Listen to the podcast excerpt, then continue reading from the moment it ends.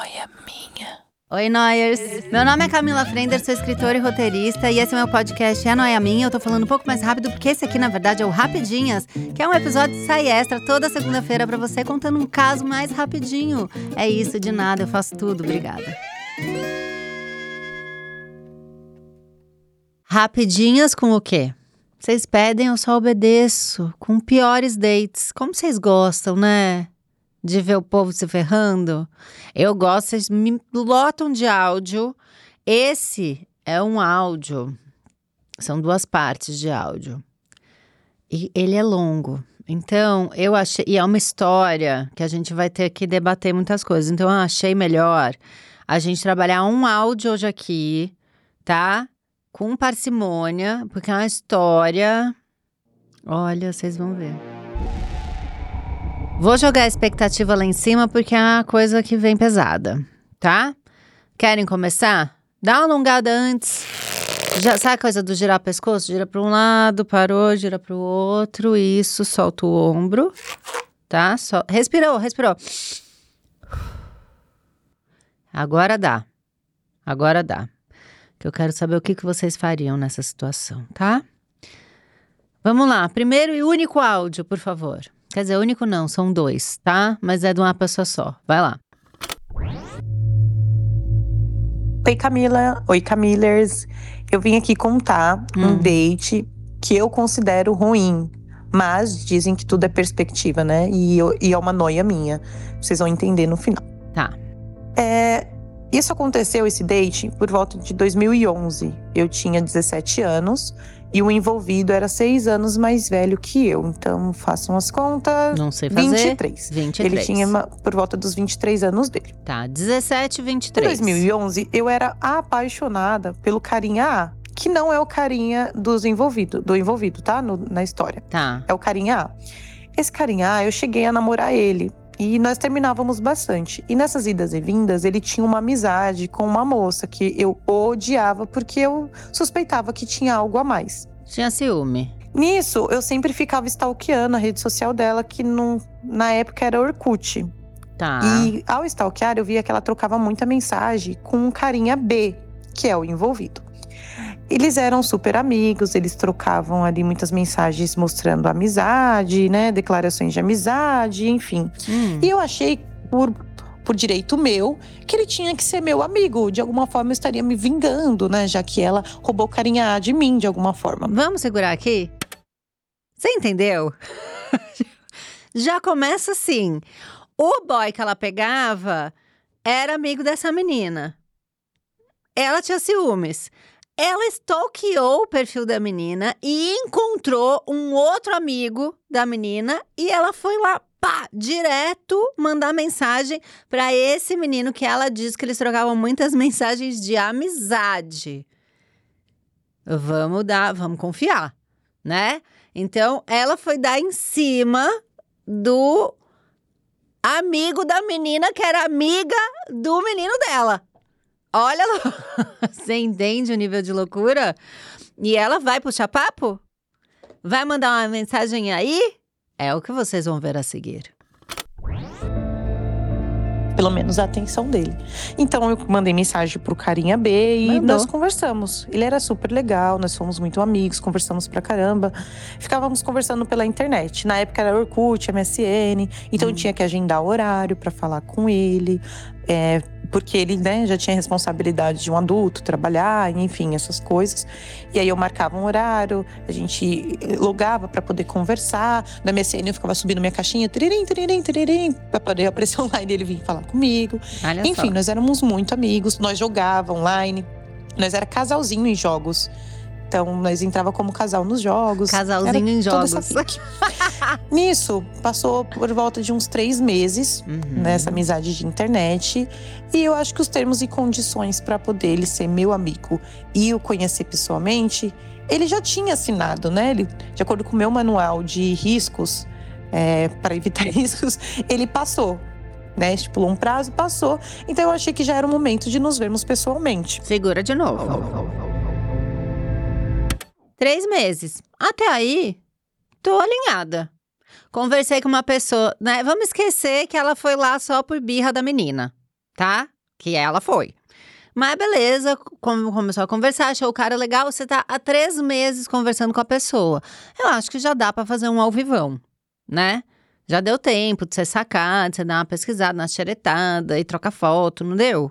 Muito MSN, kkk, treme a caixinha, tudo aquilo. Então, tô alinhada. Também, beleza, legal, vamos encontrar. O que, que vai acontecer? Marcamos de nos encontrar. Eu peguei um micro-ônibus e fui até ele. Então, eu fui até o bairro que ele mora. Uhum. Nisso, ele me encontrou no ponto de ônibus, demos algumas voltas, fomos numa lanchonete e concluímos assim, paramos numa praça. Numa praça pública, né? Ficamos conversando nessa pracinha por algumas horas. E aí, no grande momento do beijo, Hum. ele fala assim: ó, para, para, para, para. Eu tenho que te falar uma coisa antes e você decide se você quer continuar ou não. E aí ele me contou: olha, eu estou respondendo em liberdade uma questão justicial. Judicial. E eu, ah, ok. Ok, assim, eu fiquei meio que tensa, mas ele tava ali na minha frente, era um cara super legal, ok. Mas o que que você tá respondendo? Vamos segurar? Né? Perguntei. O que que você está respondendo? Agora a gente faz a nossa análise, né? Respondendo uma questão judicial, né? Estamos com questões aí com a justiça. Pode ser qualquer coisa. Qual é o seu limite? Tá, sei lá, não pagou a pensão. Tá ali respondendo a questão judicial. Você topa continuar saindo? Ah, lavagem de dinheiro. Você topa continuar saindo? Qual que é o nosso limite? Entende como é complicado isso? Porque a gente tá falando de um cara que ela está conversando há três meses, que aparentemente é um cara legal, porque a outra lá que ela tem raiva também acha ele super legal e é mega amigo. Mas temos uma questão judicial aí. Vai ser o quê? Uma coisa de boa, uma coisa um pouco mais pesada? Vocês estão preparadas para o quê? Esse, é o ponto. O que, que a gente topa? Né? Deu a Elsa, né? Tungou alguma coisa ali. Tá respondendo a questão judicial. Vai, vai de boa? Você fala, ah, cometeu um erro, tá pagando com a justiça, né? Vamos entender o que, que aconteceu e se ela topou ou não. Vai lá. E aí ele falou que era um roubo seguido de sequestro. Sim. Eu, super vulnerável ali, porque já era tarde da noite. É, eu cheguei lá por volta das 9 horas, então isso daí já era umas 11 horas da noite quase. E eu super preocupada, assim, tá, mas tudo bem, era o cara que eu conversava. Sim. Acabou que eu beijei, eu achei super responsável da parte dele, né? Ele anunciar, contar pra mim isso antes de beijar e tal. E aí eu acabei beijando ele, achei até que fofinho toda a história. Vamos segurar aqui de novo. Cara, é muito doido você ver ela falando, porque ao mesmo tempo que ela ficou com medo, porque ele falou roubo seguido de sequestro, né? Que é uma coisa que, sei lá, você fica mais preocupada, né? Você não sabe detalhes aí desse sequestro. O que que aconteceu? E aí você vai perguntar? Que, né? Às vezes é melhor não saber. Mas ela beija, né? E ela acha ele fofinho e, cara, ele contou né? A parte dele ele fez. Ele não enganou ninguém ali. Pelo menos nessa vez, não. ele jogou a real. E eu gosto porque. é, quando ela fala dele no começo do áudio, ela fala: Ah, a gente tinha marcar a hora pra falar porque ele já tinha a responsabilidade de um adulto. e eu achei engraçado, porque as responsabilidades de um adulto, nesse caso, né, foi um roubo seguido de sequestro. Enfim.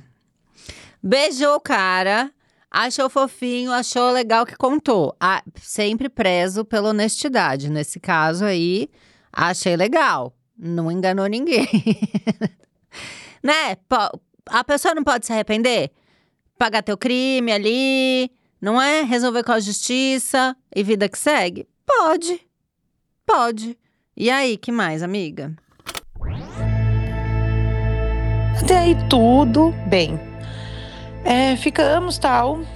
É, e aí chegou um momento que eu tava muito apertada pra ir no banheiro e eu fui e falei pra ele. Eu sabia, gente, detalhe, eu sabia que eu estava próximo da casa dele, que ele morava tipo duas ruas daquela praça. Uhum. Eu falei assim: ó, eu preciso muito no banheiro. Tipo, vamos na sua casa que eu preciso muito no banheiro. E nisso, ele foi, nas, ele foi me conduzindo o caminho, né? Nós fomos andando. Hum. E ele foi e me levou pra uma rua meio que deserta e falou: tá, faz xixi aí. Na rua? Eu, ok, eu não questionei muito, né? Quem sou eu ali pra questionar? Ficar me oferecendo pra ir na casa da pessoa. Fiz xixi ali na rua. Hum. Só que nisso já era bem tarde. Já tá tinha entendendo? passado do meu horário. Do ônibus, do último ônibus circular, né? Tá passando ali. Era de 11h40, não sei. Algo assim. 11, 11 e pouco pra meia-noite, que é o horário que o último passa. Uhum. Então isso começou a me preocupar, já que eu precisava ir no banheiro, ele não me levou até a casa dele e Uhum. aonde eu iria passar a noite. Né? Enrolei um pouquinho mais lá na rua, só que eu comecei a sentir muito frio e eu falava assim: ó, eu tô com muito frio, eu tô Mas, muito cansada, eu preciso dormir. Aí ele: não, não tem problema, vamos lá pra casa. Hum, Eu fiquei, por um segundo, fiquei extremamente aliviada e tá, aceitei, vamos pra sua casa. sim. Chegando na casa dele, ele pediu pra me aguardar na garagem. Foi lá, pegou uns papelão, papelão assim, uns papel, forrou o chão e falou que nós teríamos que passar a noite ali na garagem, Tá? Tá. porque os pais dele não poderiam, não poderiam saber que eu estava ali. E pra piorar, ele foi e falou, ó, por volta de umas 5 horas, meu pai sai pra trabalhar e ele não pode nem sonhar que eu estou aqui com uma garota. Vamos segurar? Porque agora, somente agora, a gente tá falando de date ruim. Você entendeu? A volta. O que que interessa aqui? A questão dele da justiça, ele resolve com a justiça. A gente não tem nada a ver com isso. Se ela quer sair com a pessoa que tem uma questão com a justiça, é um problema dela. Agora a gente tá falando do que interessa, que é o date ruim. A pessoa fez xixi na rua. A pessoa estava com frio e teve que dormir enrolada no papelão. Ela não pode subir na casa dele porque o pai dele e a mãe dele não podem saber. E que horas que o pai sai? O pai sai às 5 da manhã. Dá tempo de dormir? Enrolada no papelão? Depois de fazer xixi na rua? É isso que importa nessa história. Apenas esse recorte. Isso é o date ruim. E o dela, se você tem problema na justiça ou não, foda-se. O dela é ruim. E não é ruim porque ele foi preso, ou tá preso, ou sei lá o quê. É ruim porque foi ruim. Fez xixi no chão e dormiu no papelão. É quase a rima. É por isso que é ruim. É isso que. Esse é o nosso recortezinho do episódio. Mas vamos até o fim, porque ela tem muito a dizer. Então, nós vamos ter que se esconder. E foi isso que aconteceu, gente. Eu terminei a noite escondida atrás de um carro, Olha enrolada com papelão Olha que tudo. e de conchinha com, com o abençoado, com o envolvido.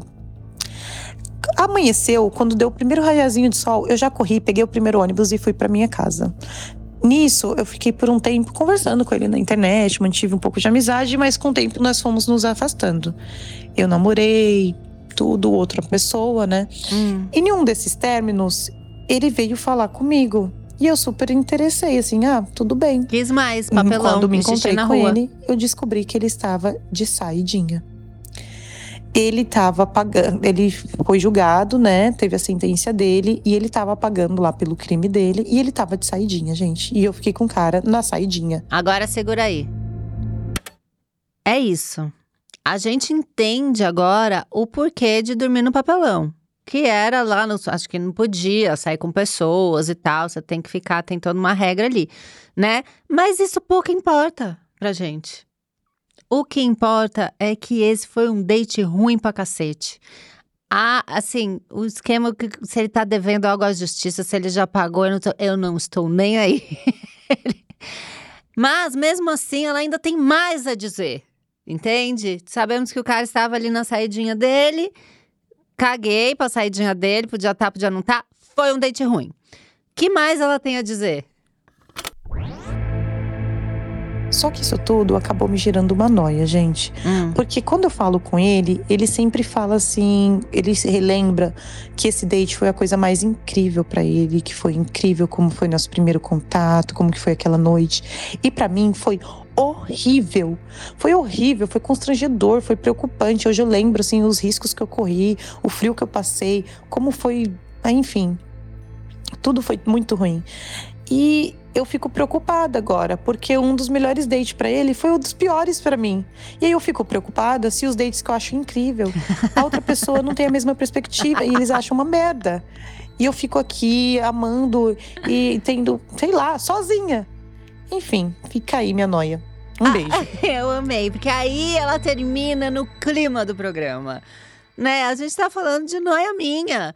E essa é uma noia imensa. Imagina o cara que você achou que foi o pior date, achar que foi o melhor. A gente não sabe se isso é lábia dele para sair com ela de novo, porque, né, vai que tá interessado, sei lá eu o quê. Ou se de fato ele achou super legal. E como é que a gente volta para casa de um date e relaxa, sabe, tendo essa informação? Que você pode ter achado o máximo o pior date de uma pessoa. Você entendeu como ela entregou date ruim e noia dentro dessa história? Ela veio com tudo. E a gente termina sem nenhuma solução. E aí? O seu melhor date é o pior de alguém? E vice-versa? Como é que a gente vai saber disso? A gente nunca vai saber.